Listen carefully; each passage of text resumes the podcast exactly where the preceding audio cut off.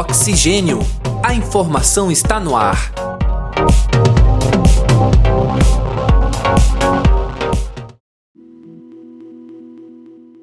Olá, caro ouvinte, cara ouvinte que nos acompanha. Está entrando no ar mais uma edição do podcast Oxigênio. A informação está no ar. Eu sou André Pinheiro e comigo neste programa está o acadêmico de jornalismo Nicolas Ramos. Seja bem-vindo, Nicolas. Obrigado, André. Muito feliz de estar aqui em mais um episódio do Oxigênio.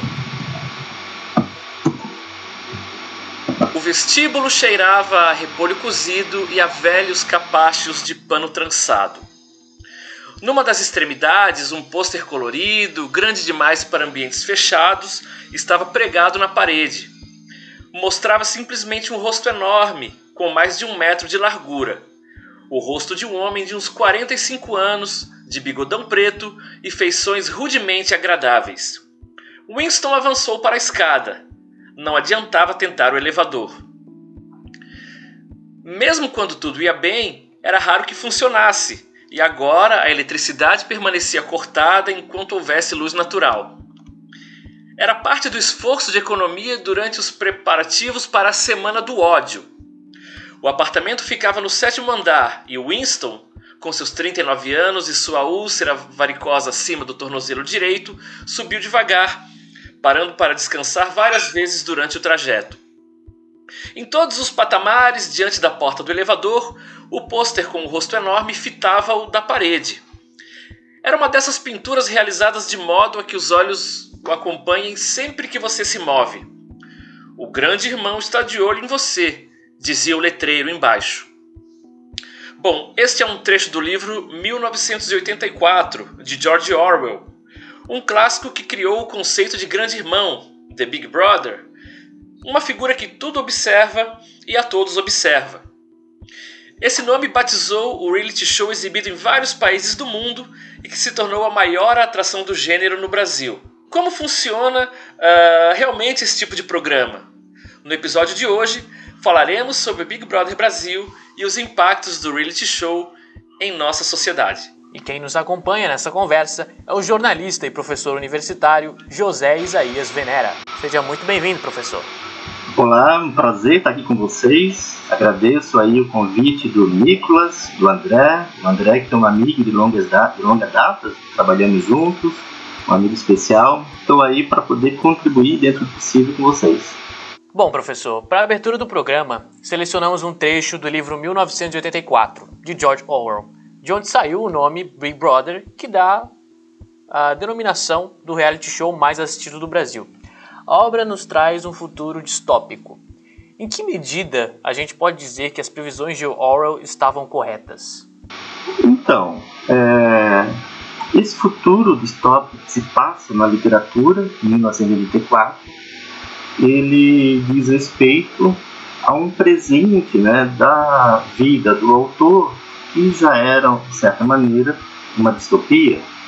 O livro foi escrito no período da Segunda Guerra Mundial, que foi publicado no final da, da guerra, e o mundo dava ares de, de que o totalitarismo, de alguma, coisa, de alguma forma, avançaria. É interessante porque é, é, é nesse contexto, né, um pouco antes desse contexto, que começavam também no âmbito da comunicação, dos estudos científicos da comunicação, aí o nascimento das teorias da comunicação, que se dava em volta é, da tentativa de mensurar até que ponto que os meios de comunicação de massa conseguiriam é, manipular, moldar, influenciar, determinar o modo das pessoas pensarem. Ou seja, se pela força se conseguiria de alguma forma também exercer um certo poder, mas o poder maior, poder soberano, deveria ser exercido manipulando a consciência e manipulando as narrativas sobre os fatos históricos. Então, esse filme, mesmo que a, desculpa, esse livro, essa literatura, mesmo que ela aponte para o futuro, um futuro distópico, ela dizia e diz respeito ao presente da época que foi escrita a literatura, mas também diz, de certa maneira, é, é muito do nosso presente. Isaías, é, falando agora do programa, do reality show Big Brother Brasil, né, muitos descrevem é, essa atração como uma porcaria, um programa inútil e que não serve para nada. É, não é raro a gente ver, inclusive nas redes, algumas pessoas falando assim: ah, desliga a TV e vai ler um livro em vez de assistir o Big Brother. Né? Afinal de contas, o BBB ele é realmente um programa inútil ou ele pode ter algo a contribuir e algo a nos ensinar? Então, o BBB, né, que se inspira nesse personagem é, é, da literatura, o Grande Irmão, que é um personagem na própria literatura com um grau de ficcionalidade muito grande, porque na própria literatura não se sabe se de fato o Grande Irmão, que seria o líder do partido, existiria ou não, só apareceria na, nas telas, nos monitores, nos outdoors, nos cartazes. É, é, e o BBB então se apropria né, de um personagem, do nome de um personagem, que seria estaria numa cadeia de privacidade no auge para integrar um programa de entretenimento. Agora, se um programa dessa natureza tem qualidade ou não, deve ser assistido ou não, eu acho que do ponto de vista de estabelecer um juízo de valor, a, a mim, pelo menos, não compete essa tarefa. O que me interessa enquanto um pesquisador no campo da comunicação é como que determinados programas, determinadas produções culturais e comunicacionais é, mobilizam a sociedade. De tal maneira que os programas que são mais consumidos, eu diria que do ponto de vista da comunicação, são também aqueles que devem ser mais assistidos. De alguma maneira, o BBB toca a fantasia das pessoas. Caso contrário, não teria a audiência que tem. Então, esse é um dos motivos importantes para a gente levar muito a sério programas dessa natureza. Então, professor, até como você disse na última resposta, como um pesquisador é, e até desses programas é, que mexem realmente com o público, em que medida é possível afirmar que o Big Brother é um retrato do Brasil? É, essa palavra retrato eu acho um tanto complicado, porque dá a impressão de que um programa ele teria é, a capacidade de representar uma espécie de alma do brasileiro. É? É, é, isso tanto não é verdade, porque o programa também faz sucesso em muitos outros países com culturas bem diferentes. Mas de alguma forma, evidentemente, se as pessoas assistem muito né, um programa como o BBB, é porque há uma linha de identificação e de realização das coisas que acontecem é, é, no programa. Né? Eu vamos tentar pensar né, em, em, alguns aspectos que talvez é, é, permita a gente pensar nessa direção. É, Hoje, por exemplo, um dos, temas, um dos temas que são muito recorrentes, e é o próprio. É, eu sei que vocês também estão atentos a isso, é o que a gente chama de cultura do cancelamento. E cultura do cancelamento, de certa maneira, é, refere-se a uma cultura de negação da diferença. Ou seja, toda vez que o indivíduo, o sujeito, né, se defronta com o diferente e esse diferente de alguma forma é insuportável para ele, é melhor fechar os olhos e fazer de, é, e, e, fazer de conta né, que aquela diferença não existe. Né? Então, a cultura do cancelamento vem como o oposto da ideia da bolha que a gente fala tanto da internet, em que as pessoas vão aos poucos né, se agrupando entre pessoas que têm um conjunto de afinidades. E essas pessoas que têm afinidades, quando se deparam com algo muito diferente, elas também se agrupam para excluir, para cancelar o diferente. De tal maneira que é, é, eu acho que as interações pela internet, sobretudo, têm feito proliferar é, essa recusa da experiência com diferente. E é interessante porque, é, numa perspectiva de democracia, em que as diferenças precisam coexistir e o ser humano ele é, avança muito enquanto humano, lidando com as diferenças, a gente vê pelo contrário é, é, é, essa lógica do cancelamento ser muito alimentada. E o BBB parece que é muito mais do que ele é, retratar né, a nação, retratar as condições subjetivas do povo brasileiro, ele talvez funcione muito mais como um elo de expressão né, desse desejo né, de, alguma, de alguma forma também estar numa posição de poder cancelar o outro. Né? E o cancelamento acho que tem muito a ver com uma herança autoritária que está muito presente na nossa história, na história do Brasil. Né? A gente é, foi um dos últimos países a abolir a escravidão, a gente passou né, por um período é, de totalitarismo né, no Estado Novo, de 37 a 45, passamos pela ditadura militar, ou seja, é, há uma herança e uma memória autoritária que de alguma forma nunca foi bem trabalhada. Né? A gente, por exemplo,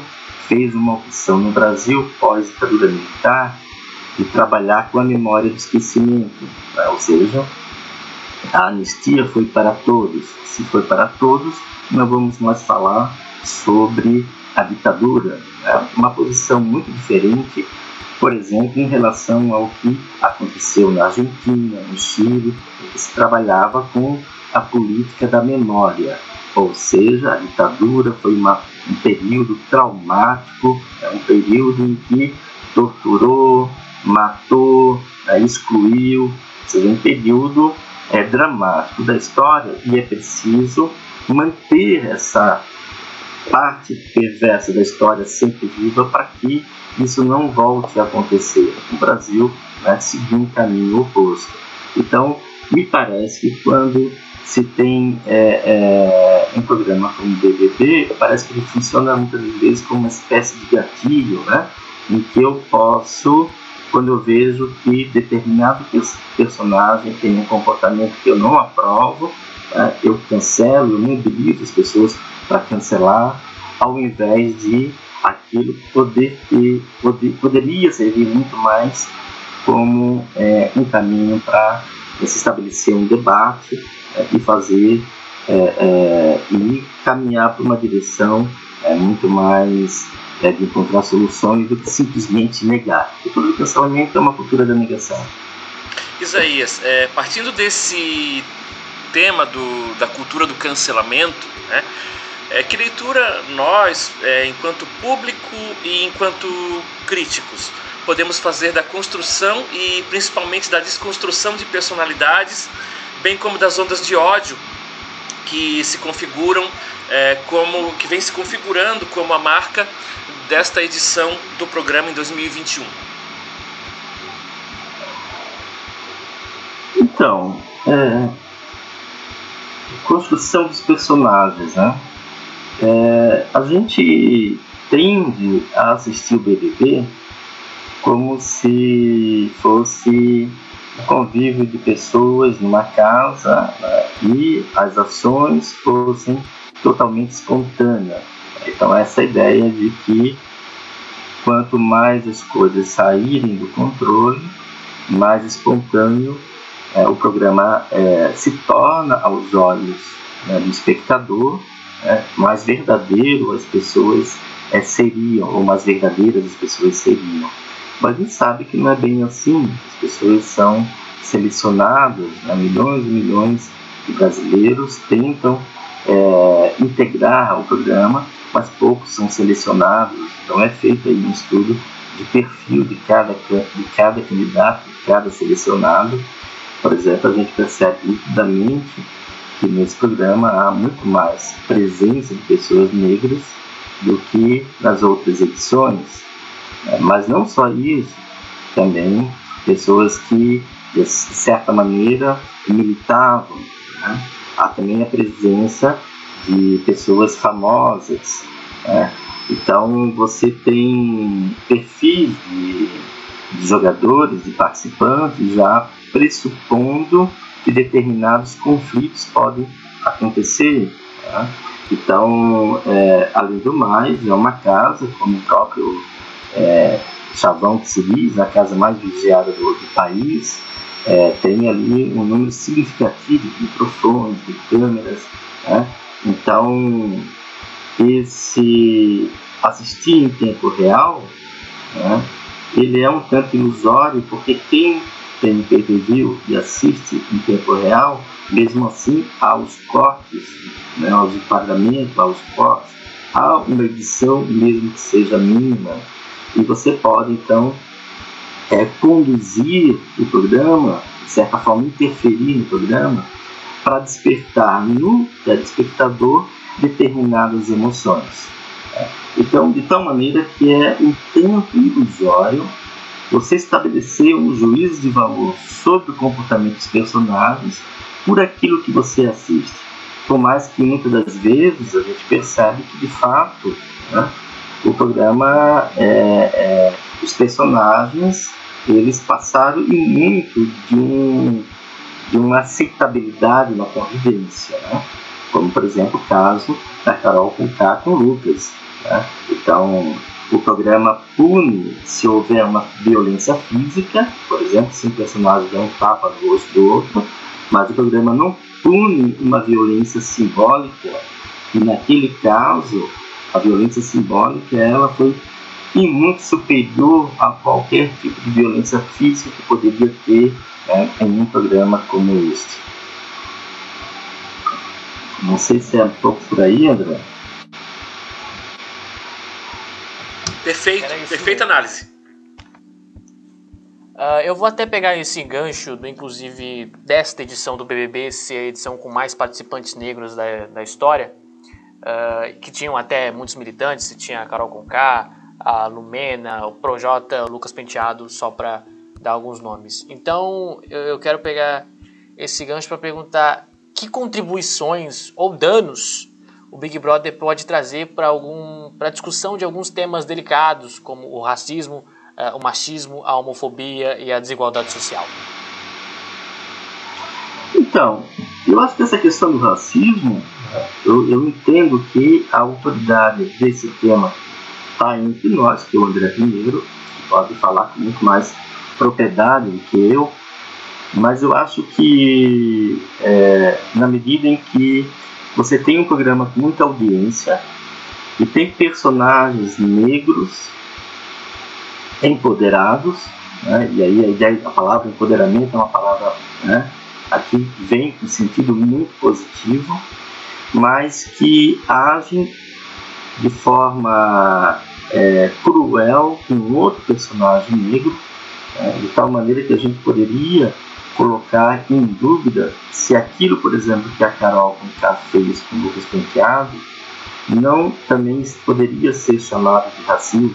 Ou seja, né, quando a gente tem é, questões como essa, ou ações como essa, que fica no entremeio, né, fica misturado questões de gênero, questões raciais, questões de classe, que a Carol Conká, pela fama, ela já né, se acendeu numa classe social, ou seja, essas categorias ficam todas é, misturadas. E o que acontece é que se esse programa, como eu já comentei antes, ele não é um retrato do povo brasileiro, mas ele constrói um retrato sobre uma determinada, sobre uma determinada situação, sobre um determinado enlace, como por exemplo as questões raciais, as questões de gênero, e por sua vez os milhões e milhões de telespectadores vendo esse retrato que não espelha um real, mas constrói uma realidade, ele serve para embalar o imaginário, os imaginários. Ou seja, isso do ponto de vista do debate racial me parece que o BBB traz uma descontribuição, né? traz aqui uma faz um desserviço enorme. Né? Eu não sei como é que isso está sendo é, no interior dos movimentos negros, mas é como se desse munição para aqueles que muitas das vezes é, é, querem culpabilizar o próprio negro, dizendo que o negro né, é, é, racista, ou seja, o negro não gosta dele próprio, da própria cor, ou seja, falas né, dessa natureza, dessa perversidade corriqueira, Né? E isso não é de estranhar, porque se a gente fala, por exemplo, que o Brasil, no Brasil há um racismo estrutural, é porque uma parcela significativa da população é racista. Porque se é racista, é evidente que aquele que está numa posição racista não se vê enquanto tal. Ele não se vê enquanto tal, mas é como se intimamente ele soubesse que fosse. Então ele precisaria a todo momento, ele precisaria a todo momento justificar que o problema racial não é com ele, mas são com os próprios negros. Né? Então, é, é, eu acho que é, esse enredo, né, ele traz aí um conjunto de questões problemáticas, né, questões difíceis de serem trabalhadas, mas que é, são lançadas, são jogadas num programa como este, porque, repetindo, quando os personagens foram escolhidos, já se podia prever que tipo de polêmica poderia acontecer, poderia causar. Né? Então, o tema racial ele entra no enquadramento que eu diria que é totalmente na lógica de um espetáculo. Né? Vamos fazer das temáticas raciais, das temáticas de gênero, das temáticas de classe social, um grande espetáculo que dê cada vez mais polêmica, porque é a polêmica que vai é, ancorar a audiência. A audiência dependeria da polêmica. Quanto mais treta, mais audiência. Então, independe se a polêmica está trazendo ônus para uma questão tão séria e que atormenta tanto nós brasileiros que carregamos aí uma herança escravocrata né, nas costas, uma herança aí, uma herança histórica. Então, Isaías, é, essas tretas e polêmicas que você muito bem mencionou, oportunamente mencionou, né? Elas têm mobilizado é, corações e mentes, né, é, num grande engajamento nos debates que é, povoam as redes sociais, enfim, é, essas tretas e polêmicas elas atraem olhares de um grande público. É, em que medida é correta a percepção de que ao fazer isso, ao mobilizar esses debates, né, é, o BBB ele esteja atuando, inclusive de maneira estratégica, para desviar a atenção e esvaziar as discussões sobre questões importantes que realmente importam para a sociedade, como a economia e a política.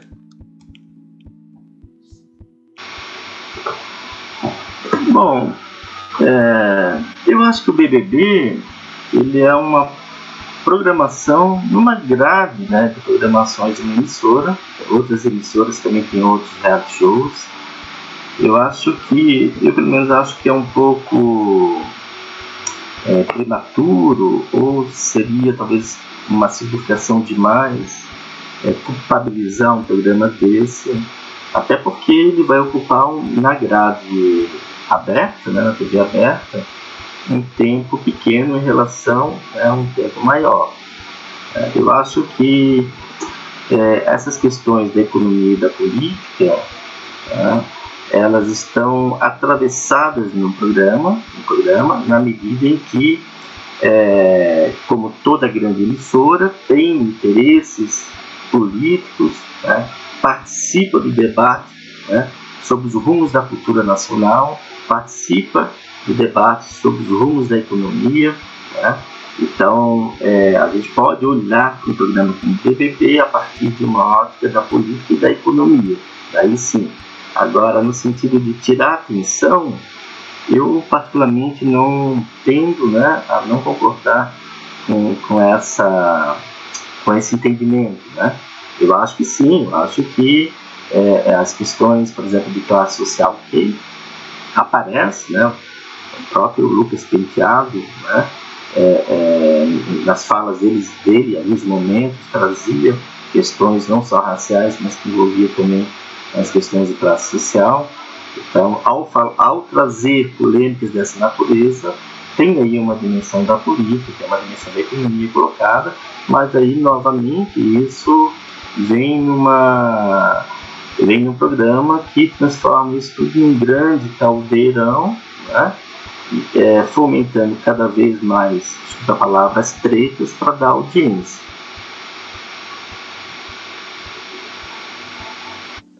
Então, professor, depois de toda essa análise é, que a gente fez ao longo do programa, de que maneira a gente deve olhar para o BBB? Como podemos direcionar a nossa visão, a nossa crítica, para fazer uma leitura adequada e extrair algo útil do programa? Eu acho que para a gente poder falar de uma leitura crítica sobre qualquer coisa, primeira, o primeiro passo é entender como é que se dá a dinâmica do programa, a estrutura, né? Ou seja, basta se colocar na posição não de fã, mas na posição de um observador, que primeiro quer entender a lógica do programa, né?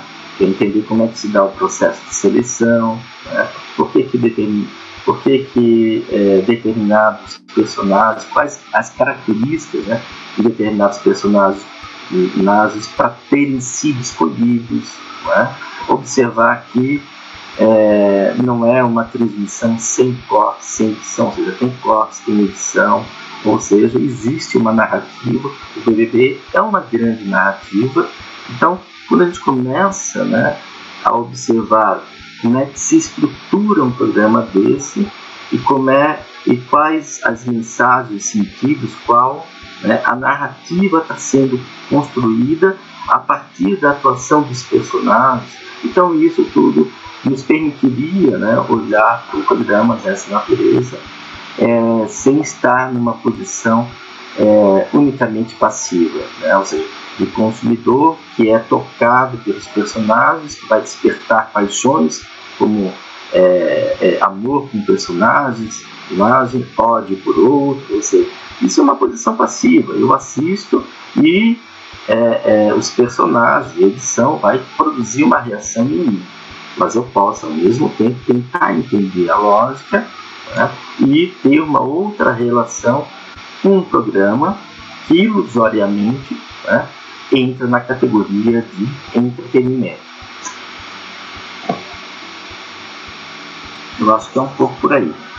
Maravilha, Isaías. É, então, é, nós estamos nos aproximando do encerramento do programa e é, vou pedir para você fazer as suas considerações finais acerca do BBB.